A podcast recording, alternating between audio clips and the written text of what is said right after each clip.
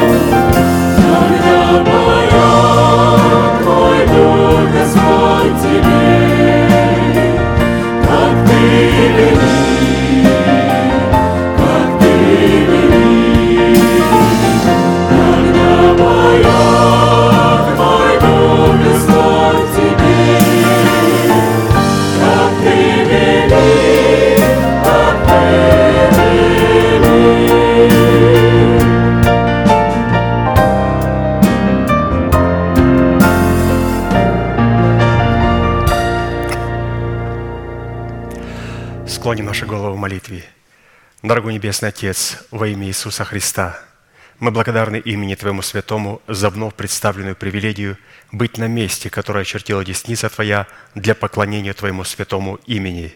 И ныне позволь наследию Твоему во имя крови завета подняться на вершины для нас недосягаемые и сокрушить всякое бремя и запинающий нас грех.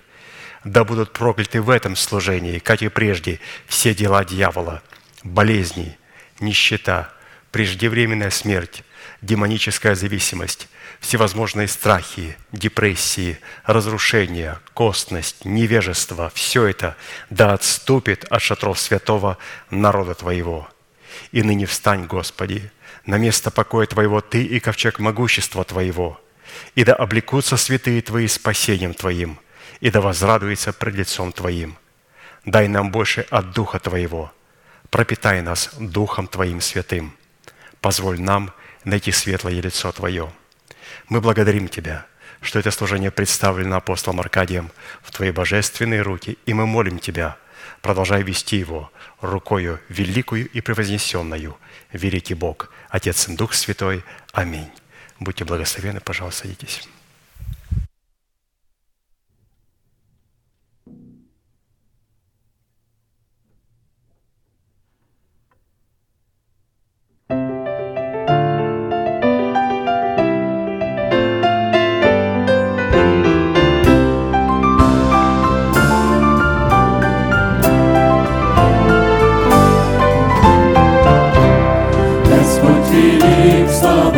дела, Его милости нет конца.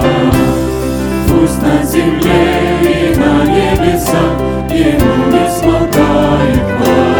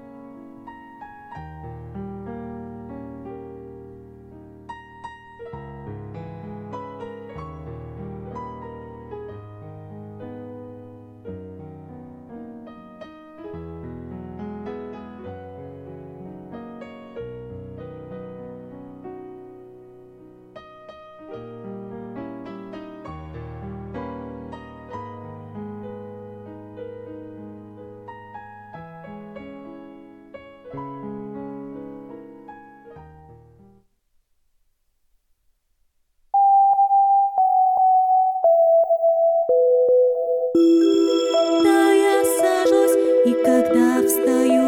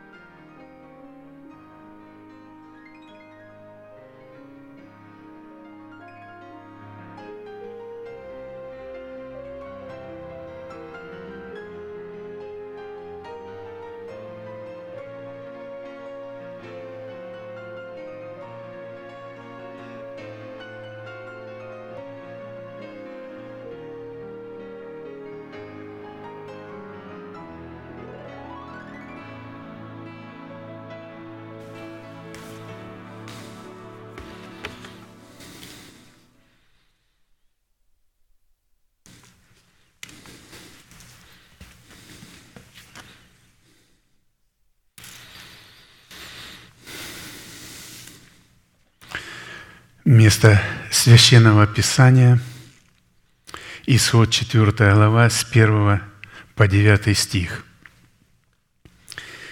«И отвечал Моисей и сказал, «А если они не поверят мне и не послушают голоса моего, и скажут, «Не явился тебе Господь», и сказал ему Господь, «Что это в руке у тебя?» Он отвечал, «Жезл». Господь сказал, «Брось его на землю». Он бросил его на землю, и жезл превратился в змея, и Моисей побежал от него. И сказал Господь Моисею, «Простри руку твою и возьми его за хвост». Он простер руку свою и взял его, и он стал жезлом в руке его. Это для того, чтобы поверили, что явился тебе Господь, Бог отцов их, Бог Авраама, Бог Исаака и Бог Иакова. Еще сказал ему Господь, «Положи руку твою к себе в пазуху». И он положил руку свою к себе в пазуху, вынул ее, и вот рука его побелела от проказы, как снег. Еще сказал, «Положи опять руку твою к себе в пазуху». И он положил руку свою к себе в пазуху и вынул ее из пазухи своей. И вот она опять стала такой же, как тело его. Если они не поверят тебе и не послушают голоса первого знамения, то поверят голосу знамения другого. Если же не поверят и двум сим знамениям, и не послушают голоса твоего, то возьми воды из реки и вылей на сушу. И вода, взятая из реки, сделается кровью на суше. Проповедь знамения креста. Эта проповедь была изреченная 24 года назад, и она также и сегодня настолько актуальна и насущна для нас – потому что это изреченное Слово Божие. Как мы уже знаем, что никогда пророчество не было произносимо по воле человеческой, но изрекали его святые Божие человеки, будучи движимы Духом Святым. Изреченное Слово – это живое Слово, потому что в нем Дух и жизнь. Христос сказал, слова, которые я говорю, суть дух и жизнь. Поэтому насаждаемое это слово, помазанное слово, оно живое, поэтому оно и животворит, потому что оно имеет жизнь. В этом месте Священного Писания Дух Святой показывает нам три знамения, которые помогут нам выйти из Египта, из Египта, из рабства души – и вывести других пленников, вопиющих от тирании. Избавление от рабства души – это процесс мучительный и сложный. И чтобы обрести свободу, мы должны последовательно, в строгом порядке, о котором говорит нам Слово Божие в книге «Исход», выполнить три условия, чтобы получить тройственную отметину креста – перед которым распадется и разойдется по швам вся мощь Египта. В последнее время практически вся церковь оказалась вовлеченной в египетский плен, зависимость от греха.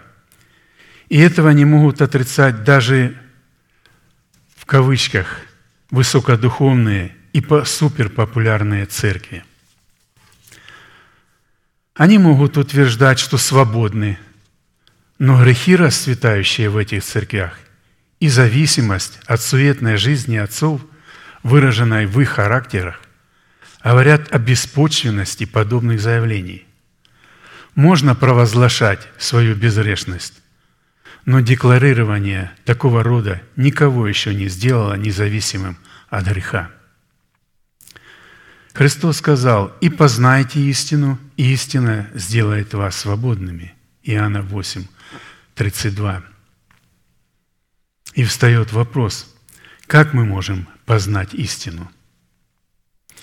В пятой главе, в 39 стихе Иоанн пишет, «Исследуйте Писание, ибо вы думаете через них иметь жизнь вечную, а они свидетельствуют о мне». И далее в 8 главе Иисус говорит к уверовавшим в Него иудеям, «Если пребудете в Слове Моем». И вопрос, опять вопрос, а как мы можем пребыть в Слове? Давайте обратимся к такому местописанию, это в Деяниях апостолов, хотя таких много мест, которые подтверждают эту мысль. Это Деяние, 8 глава, с 27 по 31 стих. «И вот муж Ефиоплянин, Евнух, вельможна Кандакии, царица Ефиопской, хранитель всех сокровищ ее, приезжавший в Иерусалим для поклонения, возвращался и, сидя на колеснице своей, читал пророка Исаию. Дух сказал Филиппу, «Подойди и пристань к сей колеснице». Филипп подошел и, услышав, что он читает пророка Исаию, сказал, «Разумеешь ли, что читаешь?» Он сказал, «Как могу разуметь, если кто не наставит меня?» И попросил Филиппа взойти и сесть с ним.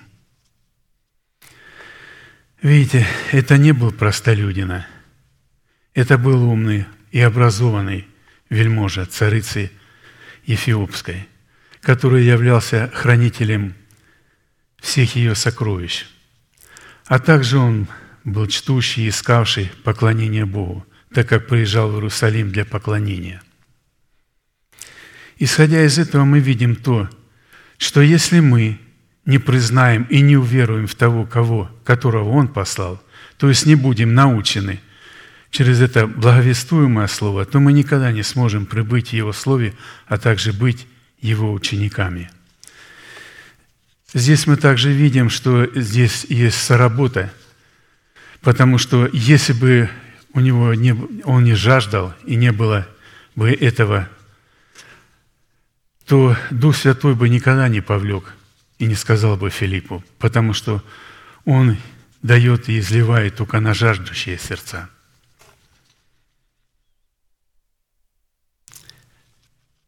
Иоанна 6, 28, 29. «И так сказали ему, что нам делать, чтобы творить дела Божии?» Иисус сказал им в ответ, «Вот дело Божие, чтобы вы веровали в того, кого Он послал». Итак, исходя из этих слов, которые Иисус сказал к уверовавшим Него иудеям, «Если пребудете в Слове Моем». То есть, если вы пребудете в Моем учении, в учении Иисуса Христа, пришедшего во плоти, в признании Моего божественного порядка, то только тогда вы истинно Мои ученики и познаете истину. Познаете Бога истинного – и да будете в истинном Сыне Его Иисусе Христе. И только тогда истина сделает вас свободными.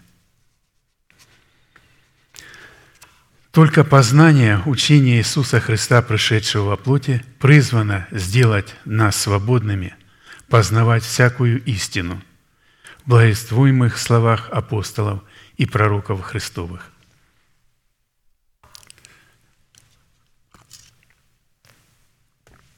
Эти слова свидетельствуют, что познать истину значит стать с ней единым целым, подобно соли, которая, растворяясь в воде, становится составляющей солевого раствора.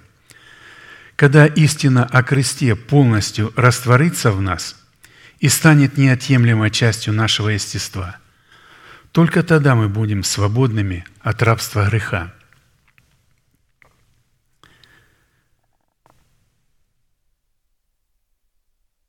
Еще напомню одно место, Деяния 16, глава с 4 стиха. «Проходя же по городам, они передавали верным соблюдать определения, поставленные апостолами и пресвитерами в церкви». Видите, только, только верным.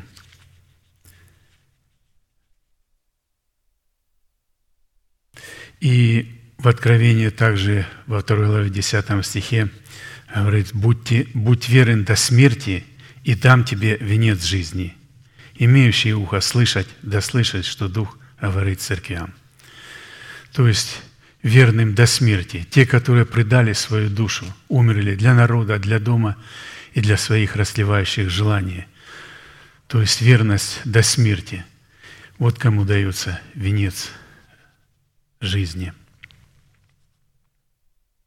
Бог все это, Бог все и всегда созидает в определенное им время и в строго определенной последовательности.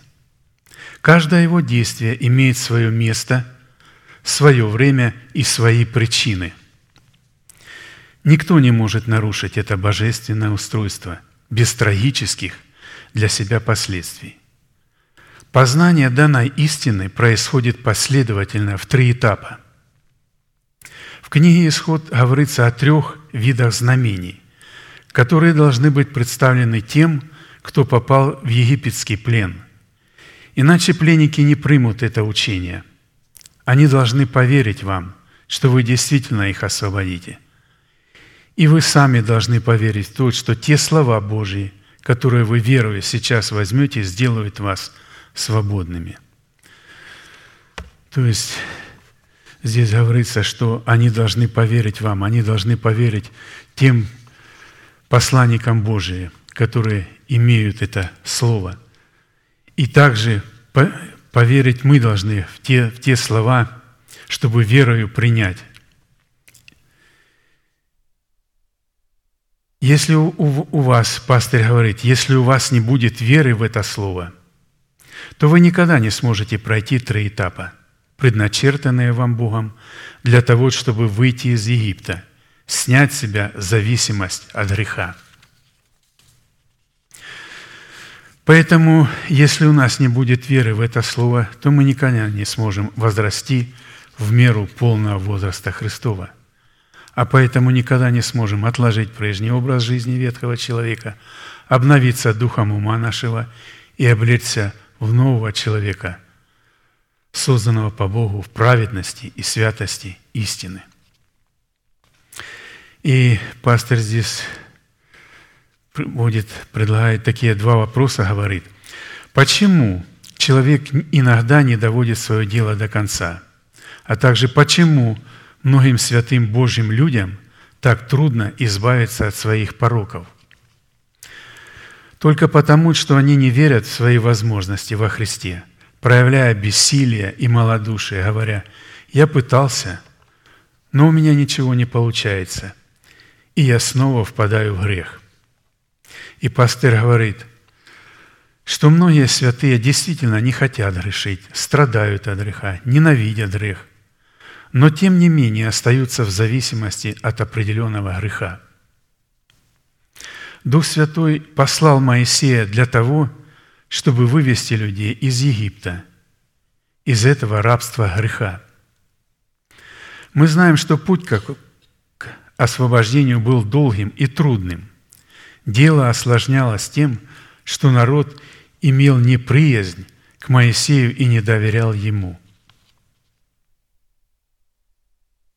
Дух Святой, как тогда, так и сегодня поставляет апостола, пророков, пастырей, учителей и посылает для того, чтобы вывести людей из Египта, из этого рабства греха, из зависимости душевной жизни, из младенчества. И также, чтобы мы могли возрасти и прийти в меру полную возраста Христова. Моисей так же, как и они, был рожден в Египте, но воспитывался в среде чуждой евреям – попавшим в египетский плен. Этот человек был наделен необыкновенной мудростью и обладал большими правами и властью.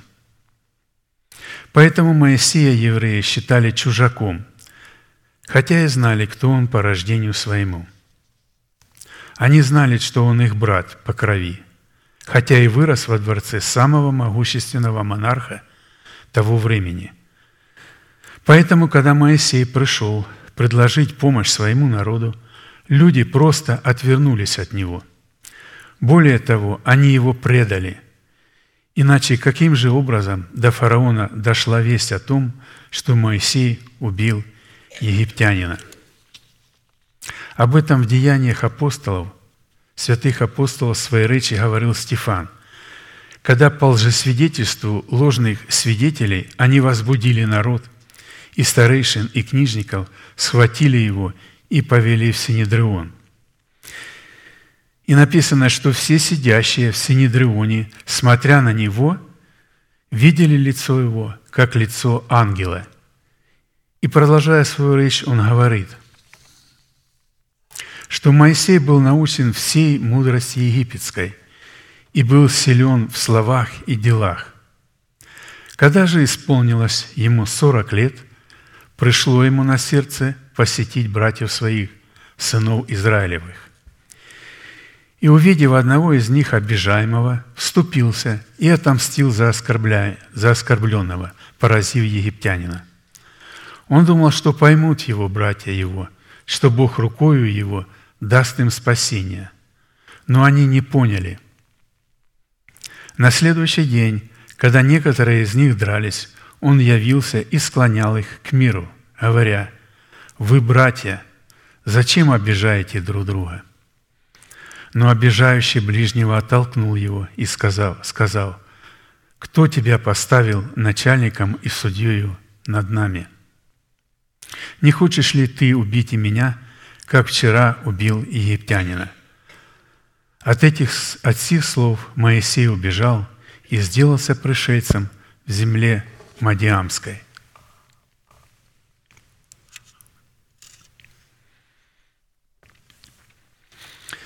Его предали евреи. Именно они пришли к фараону и донесли, что пасынок его убил египтянина, когда тот дрался с евреем. Евреи, якобы защищая свои интересы, на самом деле пытались спилить сук, на котором сидели. И именно того, кого они отвергли, Бог посылает для их же спасения.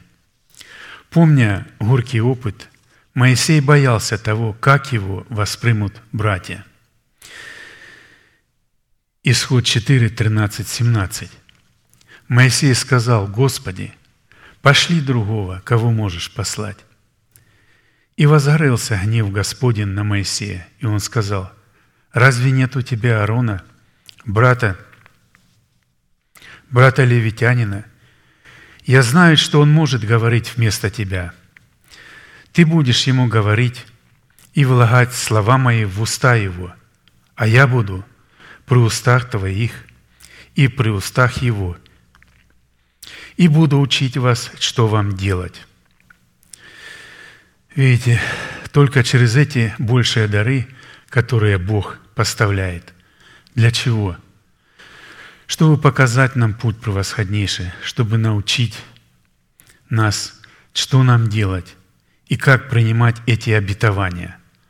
А для этого у нас тоже должно быть помазание, чтобы принять, принять эти обетования через посланников Бога.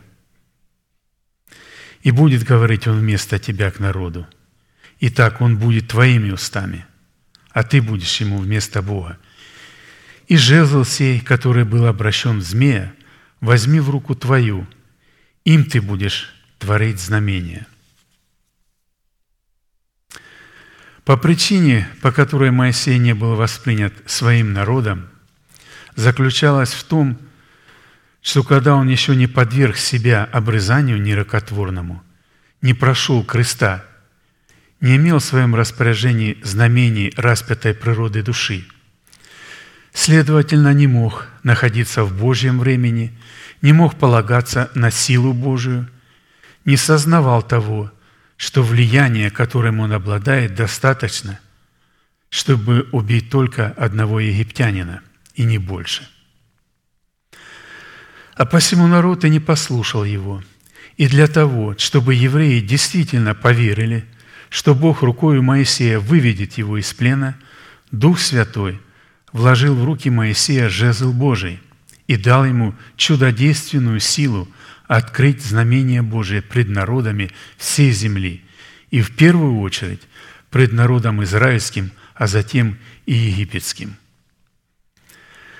Моисей обладал тремя знамениями креста, и Господь знал, что евреи послушают его, ибо в противном случае не было бы никакого смысла его посылать.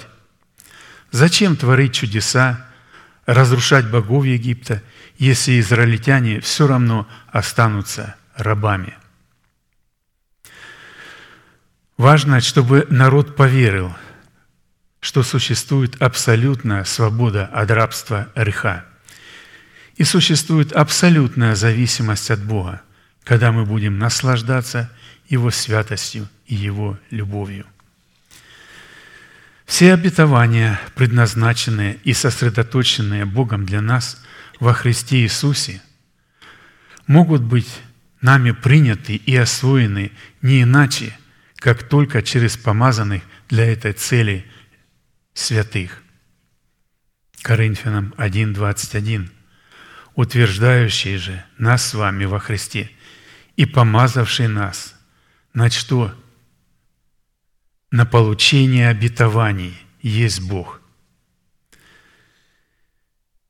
Между помазанием апостолов и помазанием членов церкви существует различие.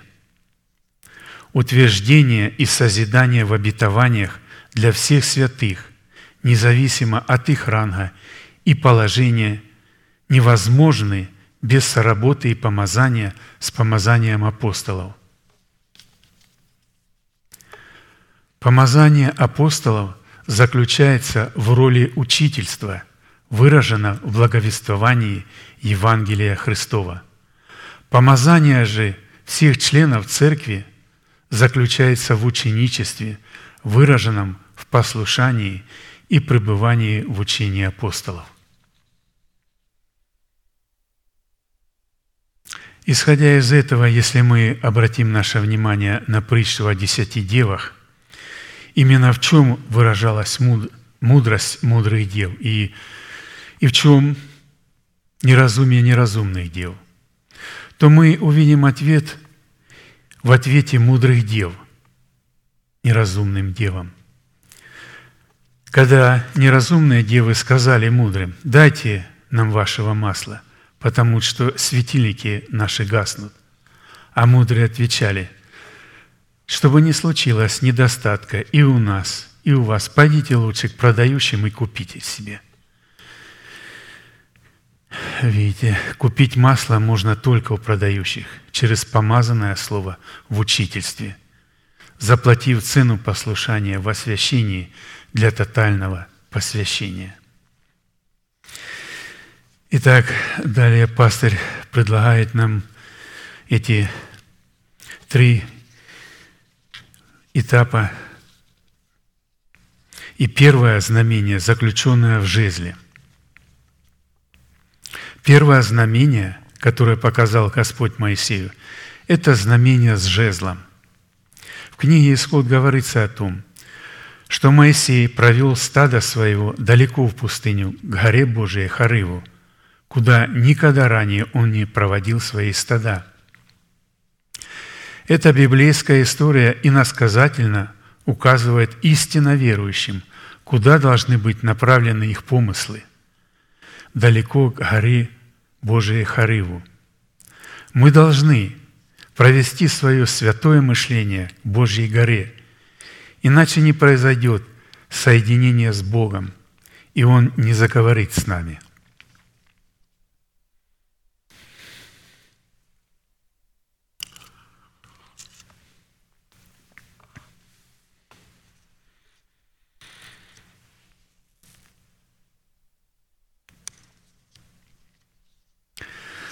Далее Господь заковрыл с Моисеем из горящего тернового куста.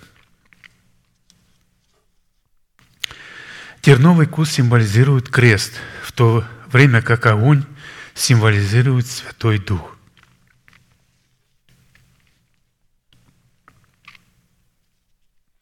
Бог в силе Святого Духа заговорил с ним с позиции креста, без которого ничего не будет происходить. Крест разграничивает ветхое и новое начало. Моисей, увидев этот горящий, но не зарающий уст, решил пойти и посмотреть, что там происходит. Он был обучен многим премудростям, в том числе и магии. но с таким явлением столкнулся впервые. Моисей был удивлен, когда увидел, что сухой терновник объят пламенем, но не сгорает. Но когда он стал подходить к терновнику, Бог заговорил с ним. Моисей моментально узнал этот голос. Это был голос Божий. И он не поступил так, как поступил Самуил, побежав к Килии. Моисей не побежал к своему тестю, священнику Мадиамскому, и не начал спрашивать его совета. Он узнал голос Божий. Ведь не напрасно он провел эти 40 лет в пустыне. Тесть Моисея Афор был человеком глубоко посвященным Богу, священником Бога Всевышнего. Буквально его имя означает «превосходный». Он являлся символом пятигранного служения, через которое Моисей пришел в полную меру возраста Христова. Именно благодаря ему Моисей смог соприкоснуться с Богом, провести его горе, его горе свои стада, свое мышление, которое, по сути, являлось и исходило от Иофора.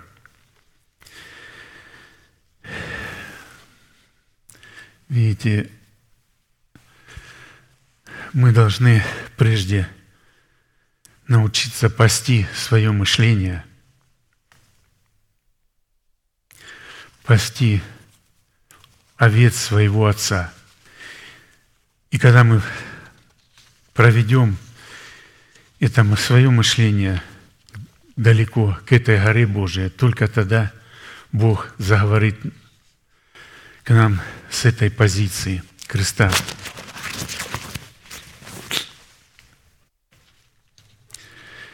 Исход 3.1. Моисей пас овец у Иофора, тесте своего священника Мадиамского.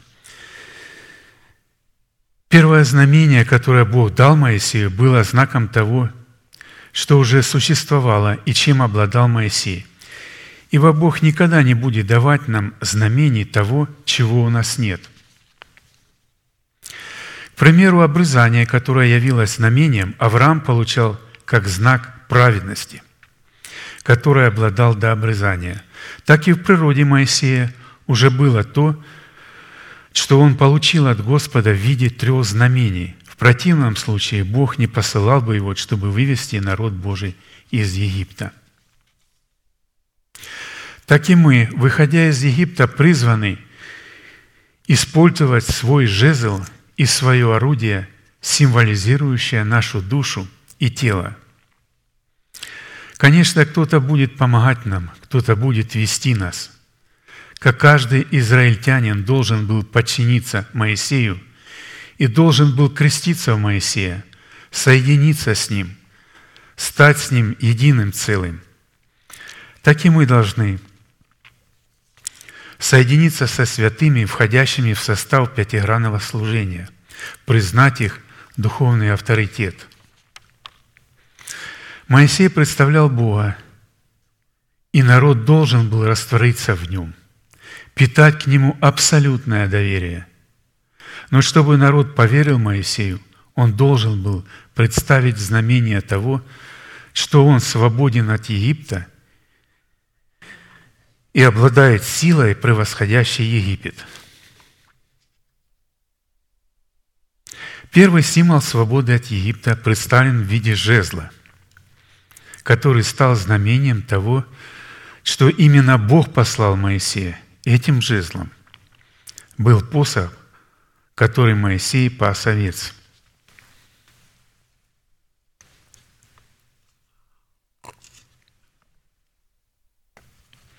Пастушеский посох в те времена был многофункционален.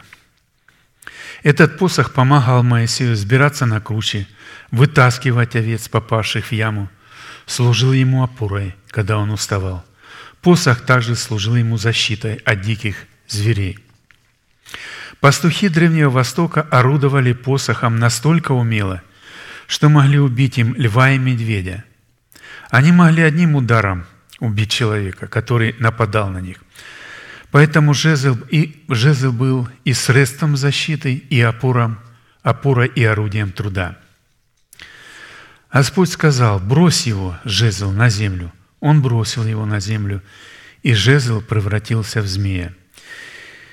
И Моисей побежал от него. И сказал Господь Моисею, простри руку твою и возьми его за хвост. Он простер руку свою и взял его, и он стал жезлом в руке его. У Моисея жезл стал жезлом Божиим после того, когда он бросил его и потерял свою душу. Жезл – это наша душа, потерянная в смерти Господа и обретенная в Нем. Это наши чистые уста, исповедующие веру Божию. И только через чистые и кроткие уста мы можем принимать насаждаемое Слово, могущее спасти наши души.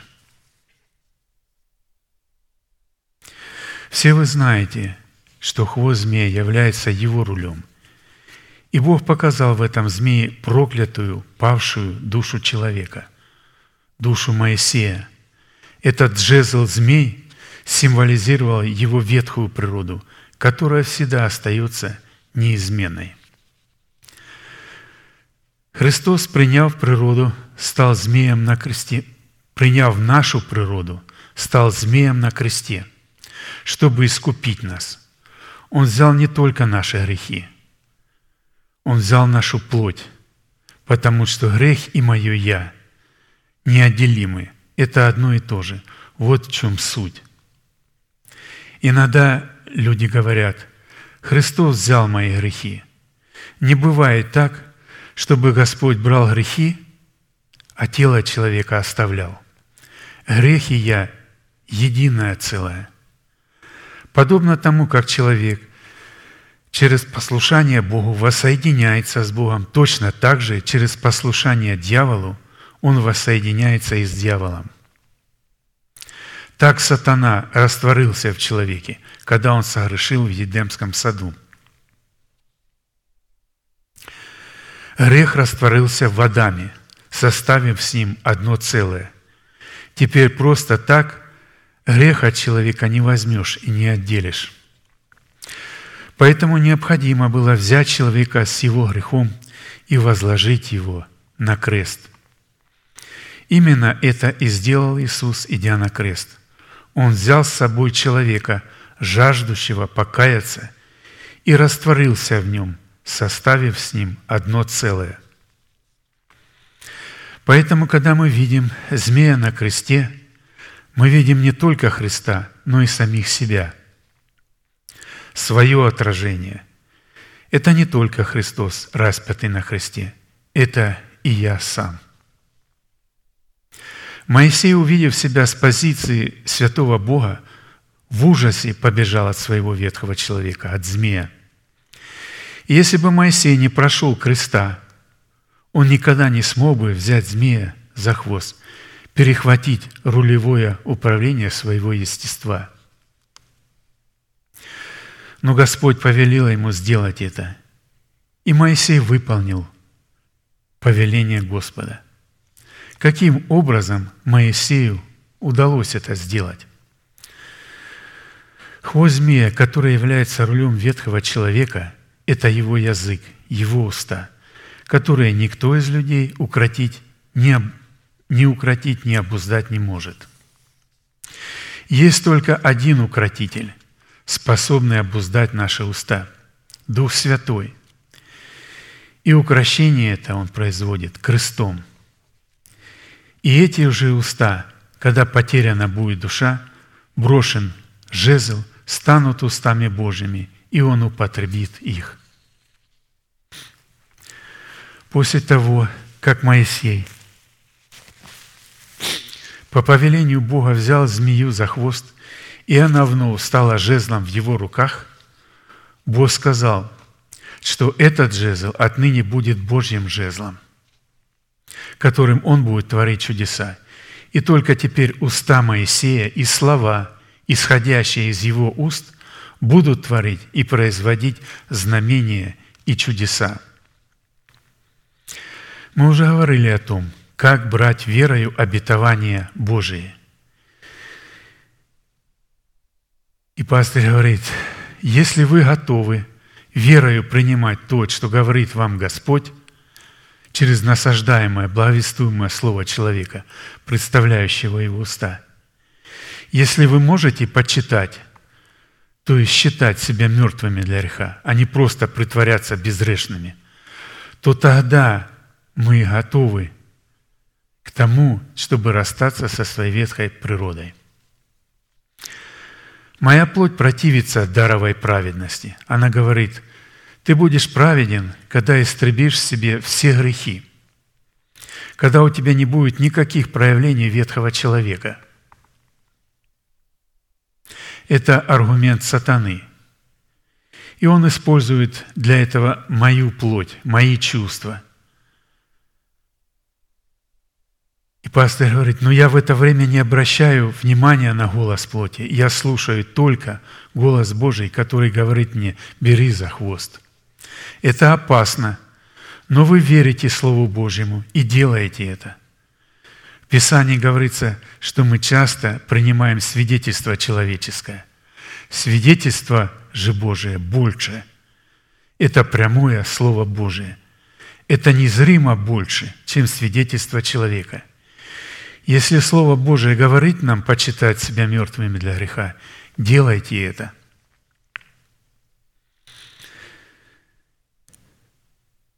Апостолы первых времен получили весь фундамент, все основание веры, и нам остается только с благословения Господа развить его. Если Дух Святой повелел нам почитать себя мертвыми для греха, мы должны это делать. Это будет первый знак того, что святые прошли первую стадию креста – принятие праведности. Если вы верою приняли свою праведность, крест уже работает в нас. Иногда святые спрашивают, как я могу знать, работает во мне крест или не работает. Если вы приняли оправдание даром – он уже вступил в свою силу, Он уже действует в вас. Тем более, что это сразу станет очевидным для людей Египта, тех, кто находится в рабстве собственной религиозности и все еще не может избавиться от этого плена. Они увидят, что вы свободны. В падших религиозных структурах вера зиждется только на том, что зримо – и осязаемо. Святых, взятых в плен религиозности, учат так. До тех пор, пока не будет звенеть в кармане, не говорить, что есть. А Бог говорит иначе. Называй несуществующее существующим. Если небеса говорят, что в Божьей сокровищнице, которая стала твоей, есть то, что еще не существует в твоем кармане – ты верою должен принять это. Говори, я имею во Христе Иисусе мое оправдание. Я оправдана, я оправдан. Оправдан – это значит невиновен. Виновность – это комплекс. Это такое состояние, когда человек не может прийти к Богу с дерзновением, без единого греха, а приходящий к Нему без дерзновения никогда ничего не получит. Евреям 4,16. «Посему да приступаем с дерзновением к престолу благодати, чтобы получить милость и обрести благодать для благовременной помощи». Плоть говорит нам, «Подожди, ведь ты все тот же».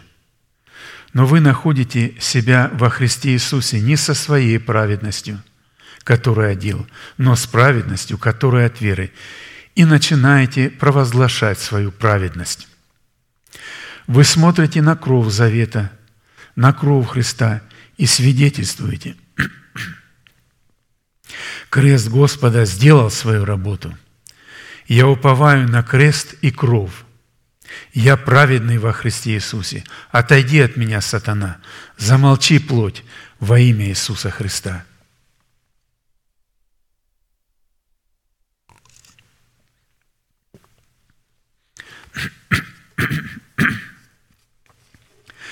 Мы не закрываем уста другим людям до тех пор, пока не наступим на горло собственной плоти. Обычно люди, не владеющие собою, любят затыкать рты другим. Да запрети тебе Господь. Пусть они сначала научатся закрывать рот своему ветхому Адаму, ибо владеющий собою лучше завоевателя города. Притча 16.32. Никто не имеет права закрывать уста другого человека, если не обуздал своих собственных уст. Моисей не пытался обуздывать уста кому-то, пока не обуздал свои собственные и выполнил то, что сказал ему Господь.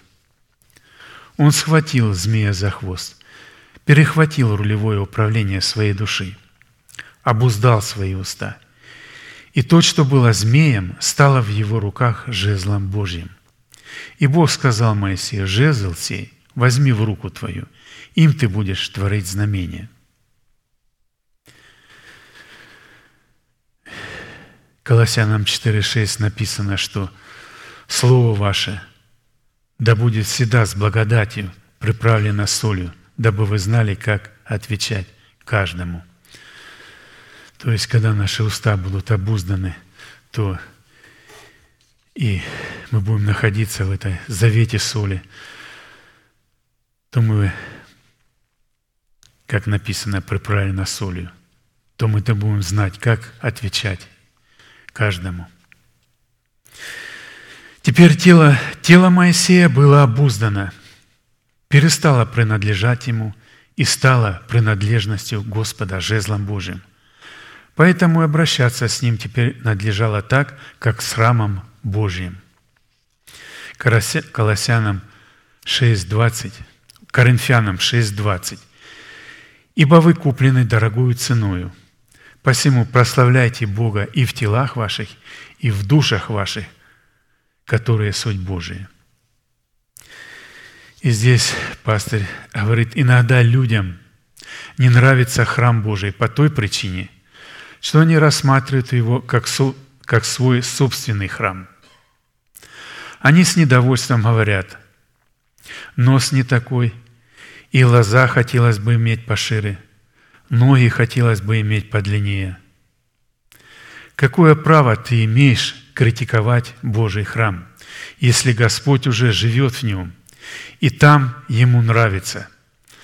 Самый заядлый критик нашего храма – это наша ветхая природа. Мы хотим следовать тем эталонам красоты, которые выдуманы людьми.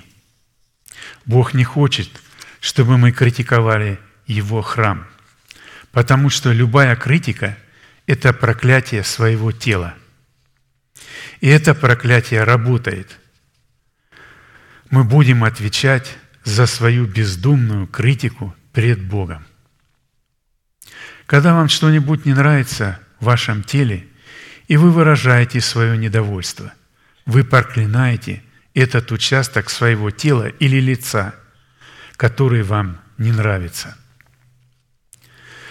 Вы можете спросить, неужели же мне должно нравиться больное тело? Болезнь вам не должна, не должна нравиться, ее следует ненавидеть. Но ваше тело это храм Божий. И вы должны стать на сторону истины Божией и держать за хвост этого змея. Тогда и люди, и сами вы увидите жезл Божий, знамение вашей праведности, того, что уже есть у вас. Не проклинайте самих себя. Исследуя и наблюдая нашу жизнь в христианстве, пастырь говорит – я увидел, что люди больше проклинают самих себя, нежели кого-то другого. Иногда бывает и наоборот.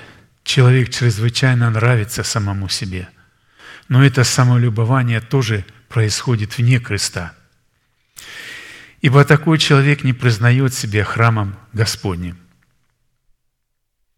Если вы понимаете, что ваше тело – это храм Божий, то точно так же, как к своему, вы будете относиться и к другому храму. Вы не будете сопоставлять два эти храма, делая вывод, что ваш лучше. Подобно тому, как в сказке Пушкина злая волшебница любовалась собою. «Я на свете всех милее, всех румяней и белее». Всем хочется быть более совершенными, более умными и более красивыми. Но во Христе Иисусе вы все совершенны точно так же, как и сам Иисус.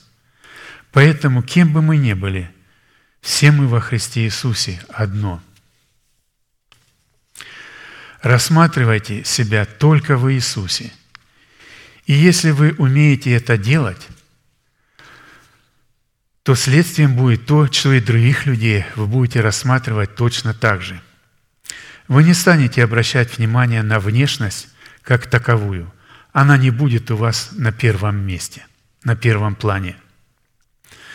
Поэтому первое знамение, данное Богом Моисею, означает «почитайте себя мертвыми для греха, живыми же для Бога во Христе Господе нашим». Римлянам 6, 11. Конечно, ваша плоть захочет взять реванш и вновь проявить себя, но вы можете оказать ей сопротивление. Нет, я не буду исповедовать то, что хочешь ты. А если ваша ветхая природа все-таки проявила себя и потребовала от вас немедленной капитуляции, не отчаивайтесь, укажите ей соответствующее место на кресте. Не уступайте так легко свою праведность, которую вы получили даром по благодати. Отвечайте ей контрударом. Праведник семь раз упадет, но встанет. А затем обратитесь к Богу и попросите у Него прощения. Если же вы обидели словом какого-то человека, извинитесь перед ним, заберите назад свои неразумные слова и следуйте дальше – Три знамения, данные Богом Моисею, отражали три состояния воли Божией, три уровня, на каждом из которых действовал крест. Не думайте, что крест действует только на уровне совершенной воли.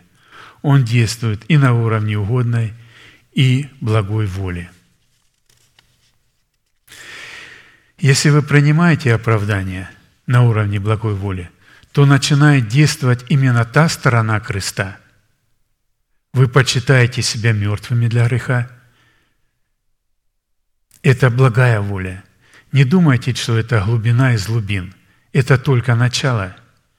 Если люди еще не знали это, если люди еще этого не делали за все свои 50 лет уверования, то они думают, что это глубина. Они приходили в церковь, но, но никогда не слышали, что они могут быть праведными не по своим делам, а по делам Христа, который одним своим приношением навсегда соделал совершенных освящаемых, освящаем, совершенными освящаемых. Евреям 10.14. Неужели это написано в Писании? Вопрошают они. Да, в Писании есть такие слова – мы принимаем оправдание даром, мы не зарабатываем его, и поэтому мы можем творить правду.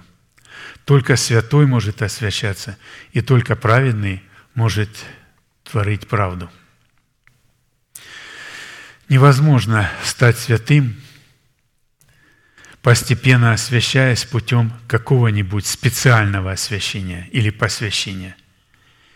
Ибо таковым человек становится по факту своего рождения.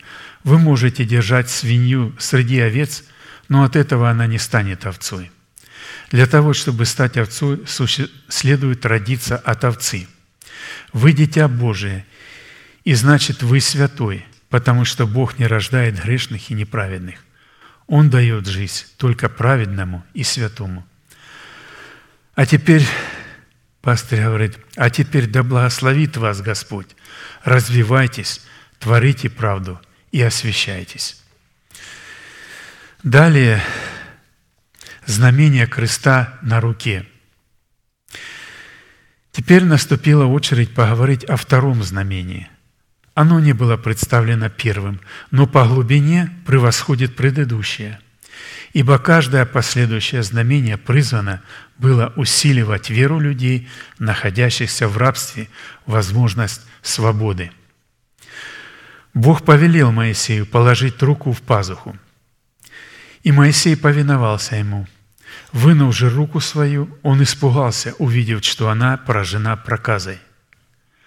Люди Востока знают, что такое проказа.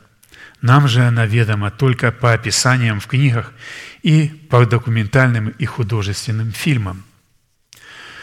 Мало кто видел прокаженных воочию. И пастырь говорит, что мне приходилось видеть только духовную проказу – Проказа – это страшная заразная болезнь, от которой до сих пор не избавилось человечество, и лекарств, от которой все еще нет. Прокаженный начинает гнить заживо, распространяя яд, едкое зловоние, испытывая при этом невыносимый зуд и адские муки. Медицина бессильна даже сколько-нибудь облегчить страдания больного – Прокаженный все время изгонялся из общества, потому что проказа передавалась не только от прикосновения к больному, но и от прикосновения к тем вещам, к которым прикасался прокаженный. Поэтому проказу всегда считали карой Божьей за грехи. Таковой она по сути своей являлась. Проказа – это образ греха. Теперь мы Теперь вы отчасти можете понять, что ощущал Моисей, когда, вынул свою руку из пазухи, обнаружил ее в проказе. Господь снова приказал Моисею «засунь руку в пазуху». Когда же Моисей вынул ее, она оказалась здоровой. Рука – это наши дела, которые всегда имеют две стороны – видимую и невидимую. Видимое – это следствие мотива, руководствуясь которым мы делаем определенное дело. Невидимое – это сама причина, которая является лейтмотивом всякого дела. Извиняюсь.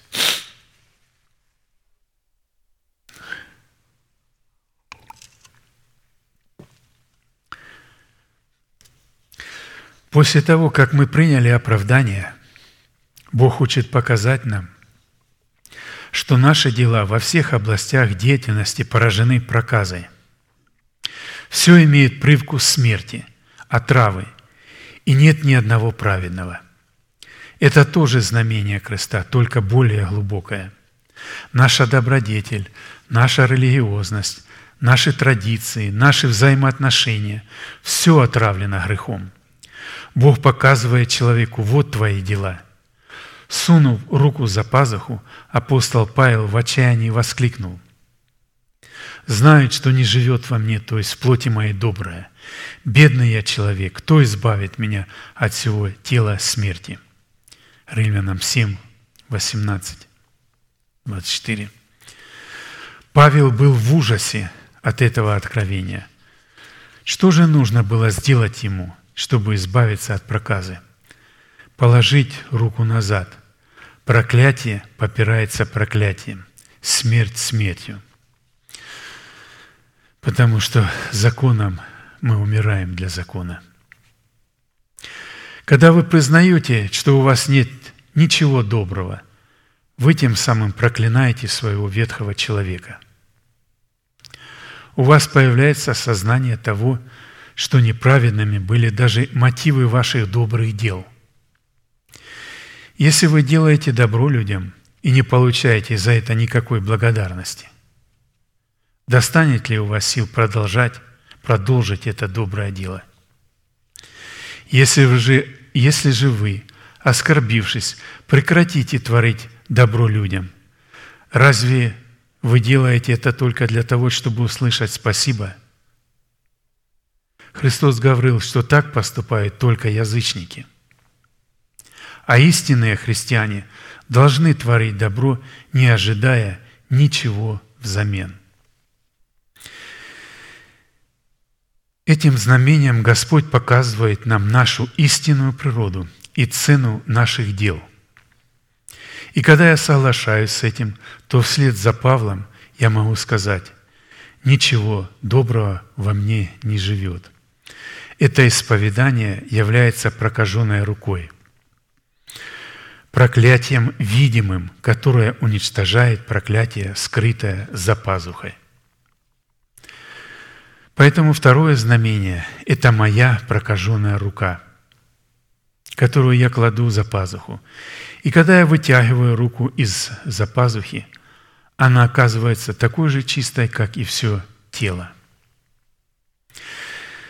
Вы видите, что второе знамение связано с удивительным оправданием, преображающим не только все наши дела, но и наши скрытые мотивы – когда я по Слову Божьему говорю, что во мне не живет доброе, в это время Бог все изменяет и делает чистым. Все мои дела Бог в это время оправдывает через кровь Иисуса Христа. Прокаженная рука – это прообраз Христа распятого. Если какая-то черта ветхого человека проявляется во мне, пастор говорит, я даже не пытаюсь просить у Бога извинения – вы знаете, он говорит, что я делаю. Если эта черта проявилась, я говорю, слава тебе, Отче, что ты открыл мне, что ты открыл мои очи, и я могу видеть. Я молился об этом молитву веры. «Открой очи мои, и я увижу чудеса закона Твоего». Псалом 118, 18. Я могу видеть, что живет во мне, но масса людей не видят этого. Они лгут, ненавидят один другого, прелюбодействуют и при этом считают себя праведными, а на тебя смотрят, как на нечестивого. Но когда им задается вопрос «Вы праведник?», Бог знает, отвечают они на вопрос об их, об их праведности. С какой же стати бросают вас обвинения те, религиозные структуры, которые утверждают, что они еще только стремятся к праведности. праведности. Если вы еще не праведны, то для вас существует только одно определение – вы нечестивы. В подобных структурах люди не способны даже логически мыслить. Когда верующие идут на исповедание, сатана говорит им, «Ты знаешь, ведь ты один такой негодный, и если ты расскажешь о своих грехах, у пастыря изменится о тебе мнение. Ведь раньше он считал тебя святым и праведным, а ты собираешься своими же руками испортить мнение о себе. Сатана лжет вам. Все люди одинаковы. Все они от одной крови. И в Адаме все согрешили, имея отягощенную грехом генетическую наследственность. Поэтому, когда вы приходите к пастору, вы вынимаете свою руку из-за пазухи и показываете свой грех. Это исповедание. Ведь то, что хранится за пазухой, это тайна. Это то, что сокрыто от всех.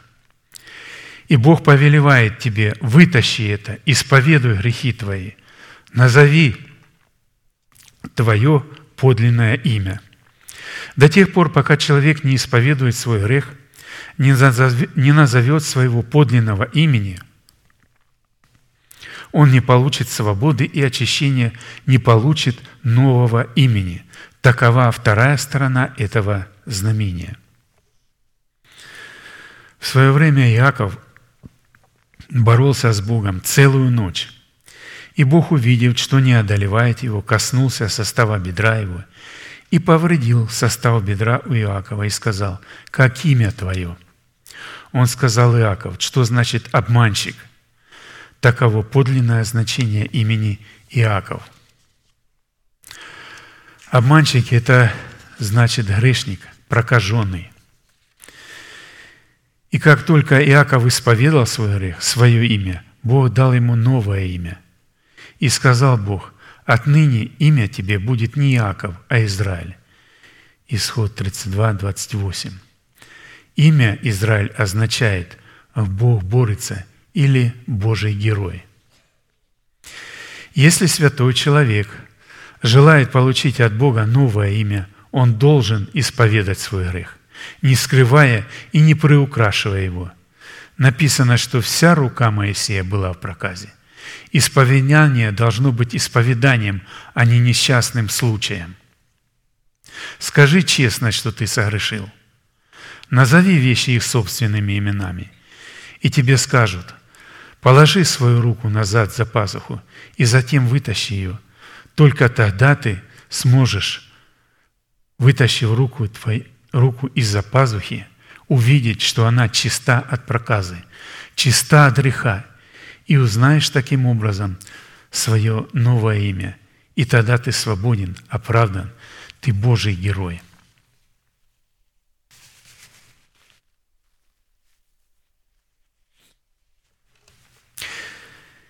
И когда ты сам это увидишь, у тебя появится вера в свободу от угрозы твоего брата Исава, от тирании египетского рабства. И ты согласишься пережить все трудности на пути избавления от рабства души, лишь бы обрести свободу. Чудеса, которые Бог будет демонстрировать при выводе из Египта, будут ужасными.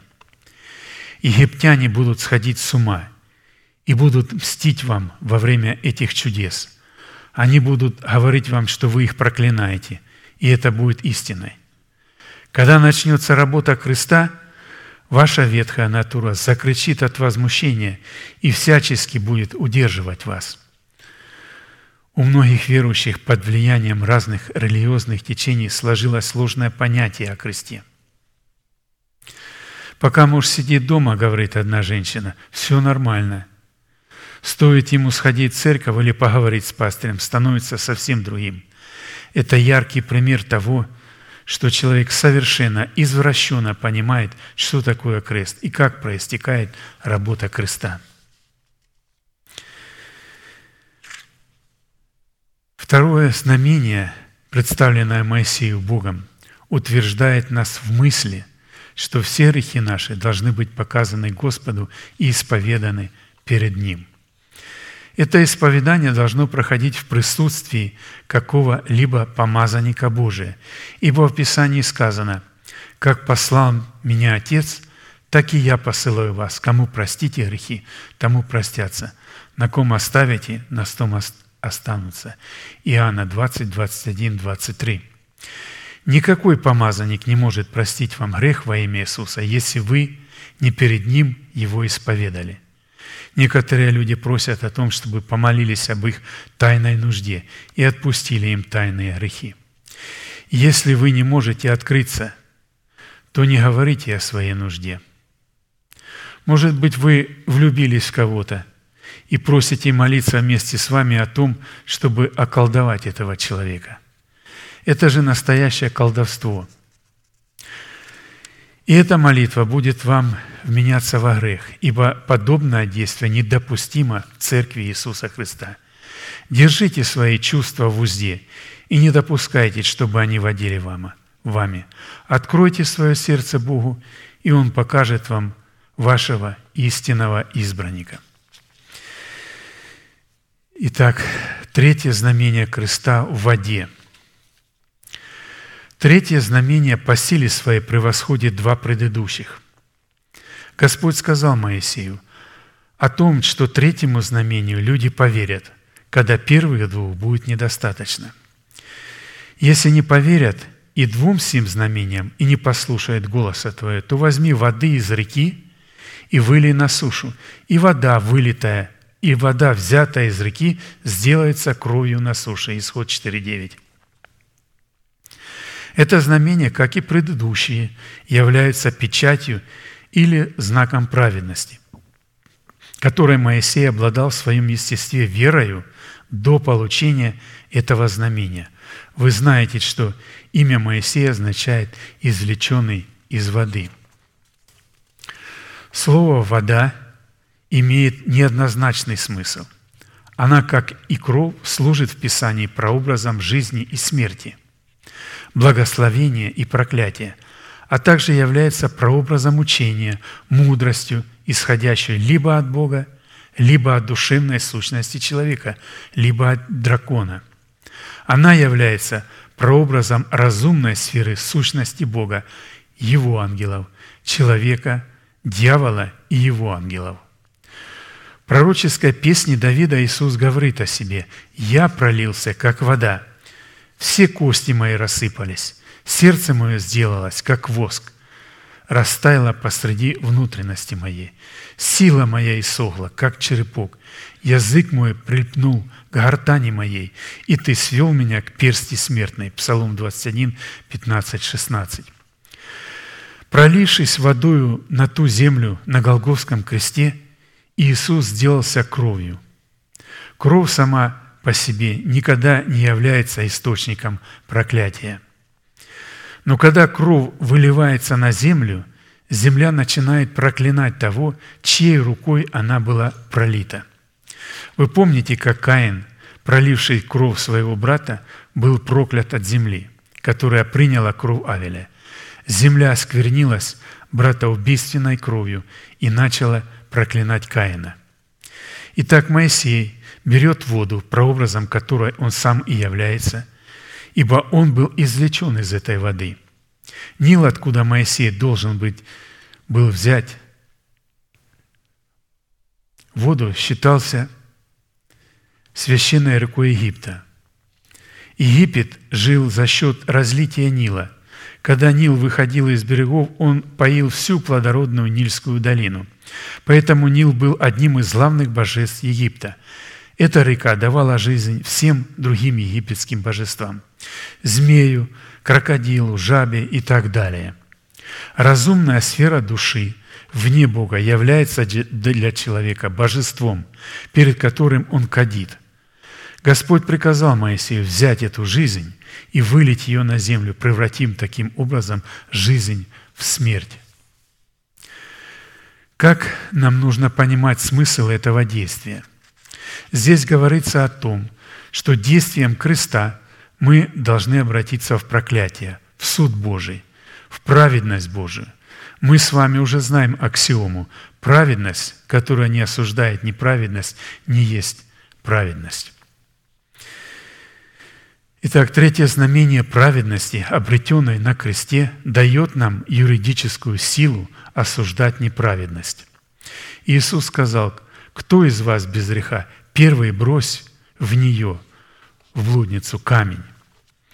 Вы знаете, что практически Иисус и бросил этот камень, так как не имел греха, только не в блудницу, а во грех и тех, кто привел ее к Нему для суда – он осудил грех во плоти. И поэтому камень был пущен также против него самого. Он взял блудницу в себя вместе с ее грехом. И когда удар камня был нанесен им, и по нему же блудница уже была скрыта в нем, все мы были подобными этой блуднице и в каком-то отношении были сокрыты в нем. И именно Иисус претерпел первый удар – так взял на себя наш грех. Поэтому полное освобождение от греха может произойти только тогда, когда мы сораспинаемся Христу. Когда вода делается кровью, земля уже не будет давать тебе силы. Поэтому это самое последнее знамение креста, наиболее сильное изо всех. Выливая воду на землю – мы окончательно осуждаем свое ветхое начало. Когда я осуждаю мое ветхое начало, я беру воду из Нила, из разумной сущности моего ветхого человека, и выливаю ее. Вода превращается в кровь и оскверняет землю. И эта земля начинает меня проклинать. То есть Египет, ветхое начало, начинает меня проклинать, противиться моему возрожденному духу. Это знамение окончательное юридическое отделение ветхого от нового. Именно после этого знамения начинается настоящее противостояние и непримиримая вражда между духом и плотью. И пастырь, продолжая говорить, «Я знаю, что многие святые не хотели быть, чтобы Египет их проклинал. Потому что, когда это происходит, жизнь святых становится невыносимой. Представник, символизирующий грех, становится активнее и злее, начинает бичевать людей. И тогда народ приходит и вопрошает Моисея, что ты сделал с нами? Было плохо, но после всех этих знамений стало еще хуже. Однако, хоть народ и малодушествовал, но все-таки не отказался следовать за Моисеем.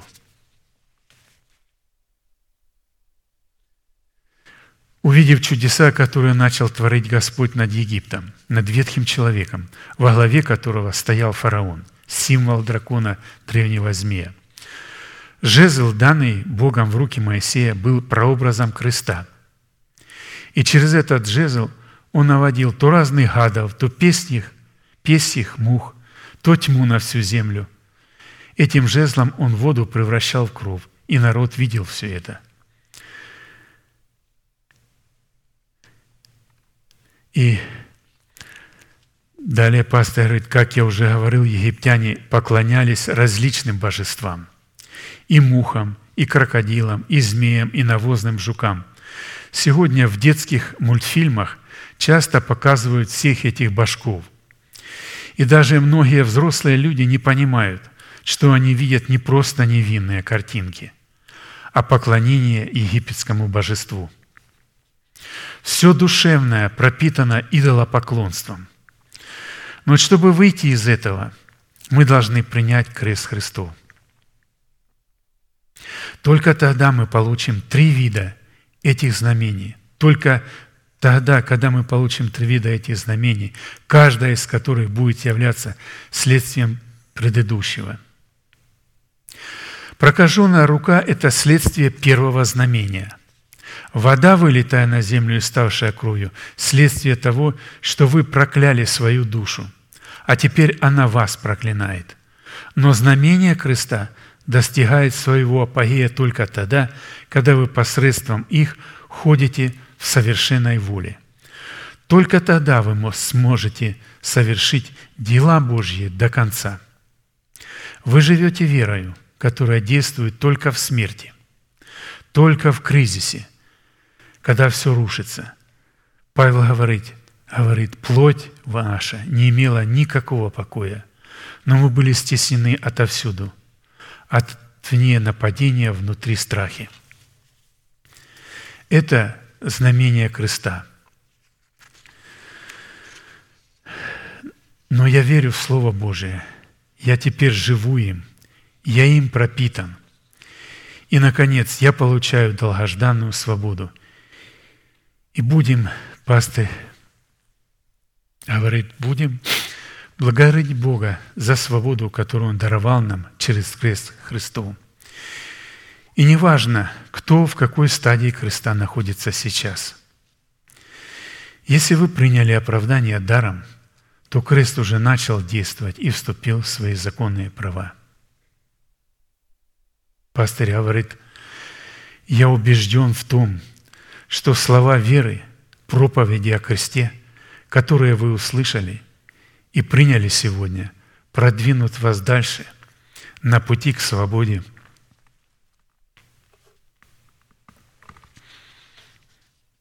от рабства души. Как только вы признаете себя неправедной во всех областях и назовете свое имя, исповедуете свои оставленные совершения пред Богом, произойдут чудеса Божии которые не зложат мощь угрожающей вам души и введут вас в свободу от греха, который является причиной смерти, болезни и нищеты. Аминь. будем благодарить и молиться Господу за это слово, которое мы имели, которое способно освободить и избавить нас от власти нашей души.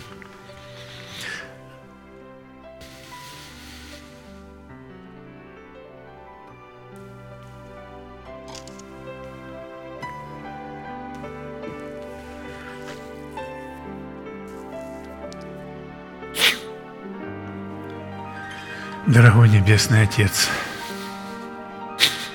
во имя Иисуса Христа, мы благодарим Тебя за эту милость Твою и за эту привилегию находиться и быть на этом благословенном Тобою месте,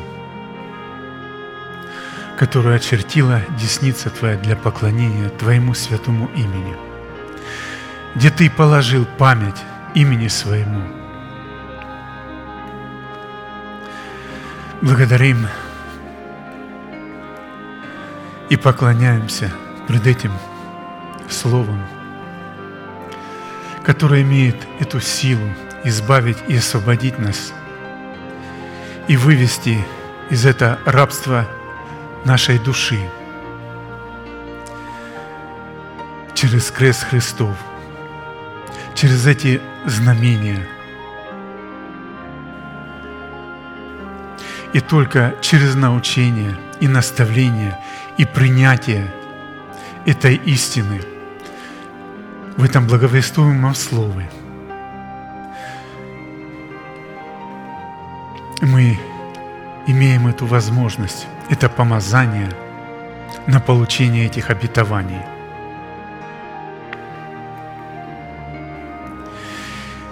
Ибо Ты сказал, ибо те, которые приняли Тебя, приняли Тебя в лице Твоих посланников. Ты дал им власть быть чадами Божьими, быть Твоими детьми. Ты дал им это помазание принимать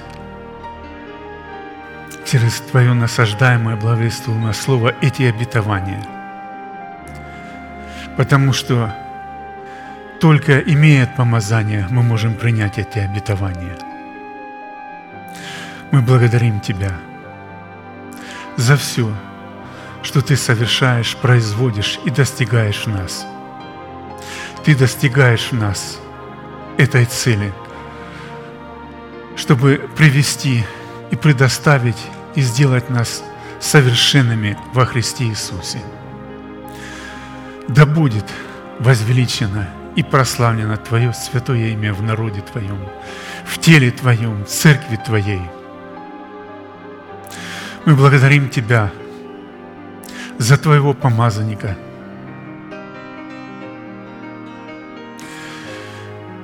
И как некогда церковь Твоя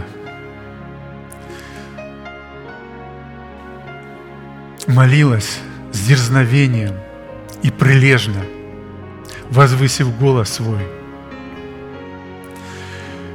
Когда Петр находился в темнице, и Ты совершил по молитве их.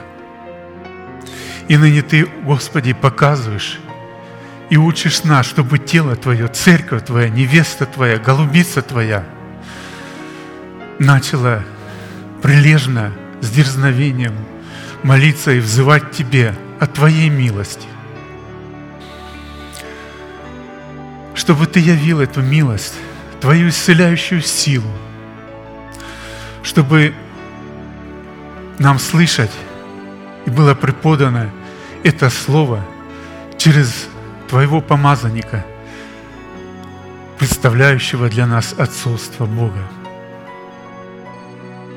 Благодарим Тебя, Господь, за то Слово, которое мы будем слышать и иметь в предстоящее служение – в воскресенье, в пятницу. Да будут приготовлены наши сердца, чтобы внимать, принимать в добрую почву это Слово, чтобы оно принесло в сердцах наших, принесло плод во сто крат. Да будет благословено, прославлено и возвеличено имя Твое Святое, Отец, Сын и Дух Святой. Аминь. Отче наш – сущий на небесах, да святится имя Твое, да придет Царствие Твое, да будет воля Твоя и на земле, как и на небе. Хлеб наш насущный подавай нам на каждый день, и прости нам долги наши, как и мы прощаем должникам нашим. И не веди нас во искушение, но избав нас от лукавого, ибо Твое есть царство – и сила, и слава во веки. Аминь.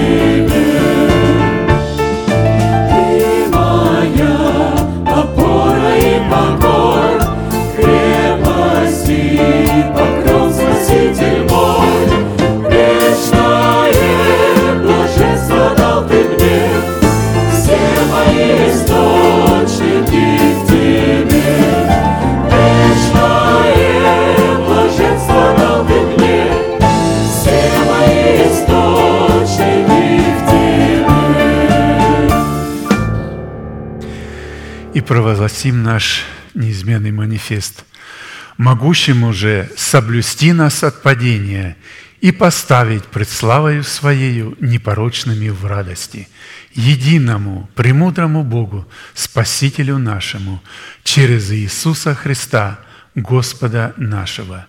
Слава и величие, сила и власть прежде всех веков, ныне и во все веки. Аминь.